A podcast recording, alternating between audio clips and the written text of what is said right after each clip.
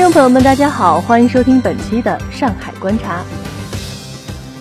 随着两会的顺利闭幕，今年的两会行情却悄悄开启了。过去六个交易日，沪指收获六连阳，跨过七年高位，直逼三千六百点。对比历年两会行情，可以发现今年的两会行情颇为不同。这波上涨的最大动力，毫无疑问是两会上传出来的改革的声音。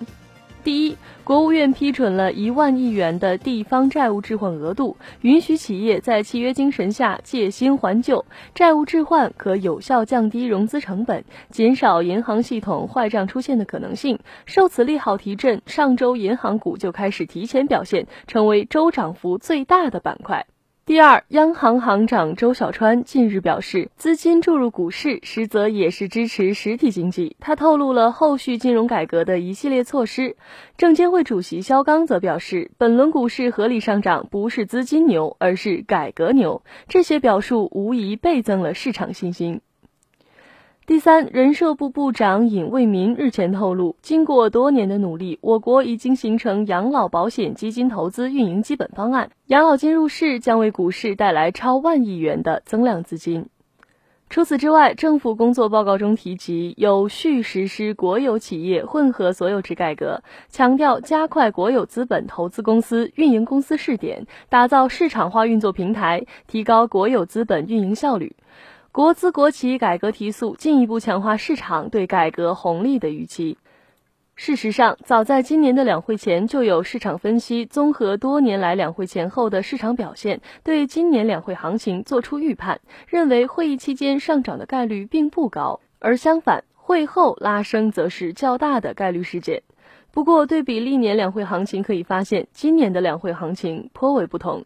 有研究机构对近十年来两会前后的市场走势进行统计，得出的结论是，两会之前的一个月上证综指取得正收益的概率较高，两会期间和之后一个月上证综指表现为正收益的概率有所降低。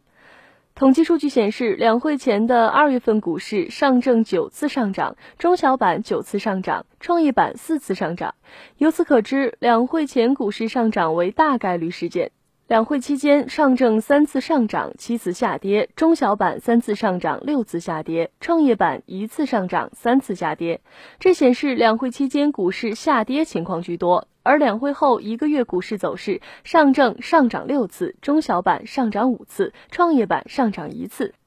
由此可见，两会后上证和中小板涨跌行情规律难寻，而创业板下跌概率较大。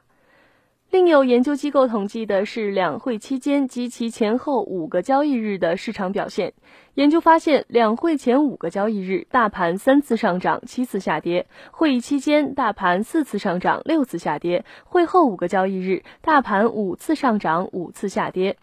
比较有意思的是。若会前大盘跌幅较大，会中及会后均会出现较大幅度的反弹。比如，二零零九年大盘在会前跌幅超过百分之九，而在会中和会后分别上涨了百分之一点六九和百分之七点一五。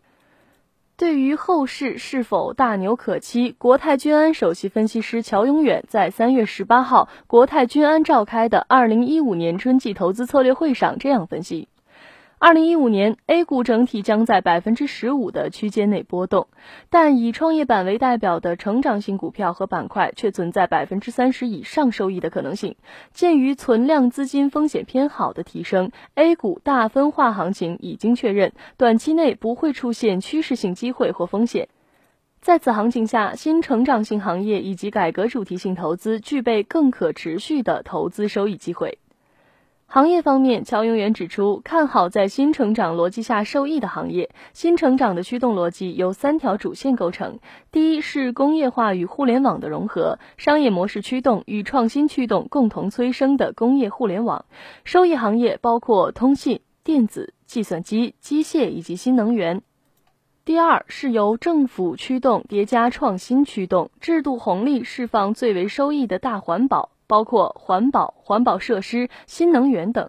第三是由互联网与改革共同带来的传统行业转型升级的机会，收益行业包括家电中的黑电、汽车、农业和医药。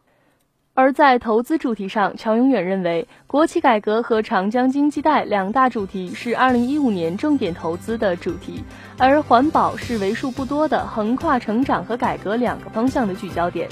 此外，产业政策重大拐点打开行业空间的群众战争主题，如以环保为核心的包括天然气、新能源领域，以及因环保标准提高而受益的污染行业的一些龙头公司。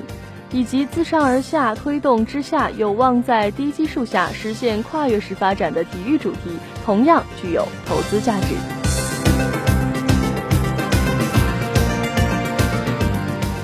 好了，以上就是本期上海观察的全部内容。本节目由蜻蜓 FM 与上海观察联合制作，感谢您的收听，我们下期再见。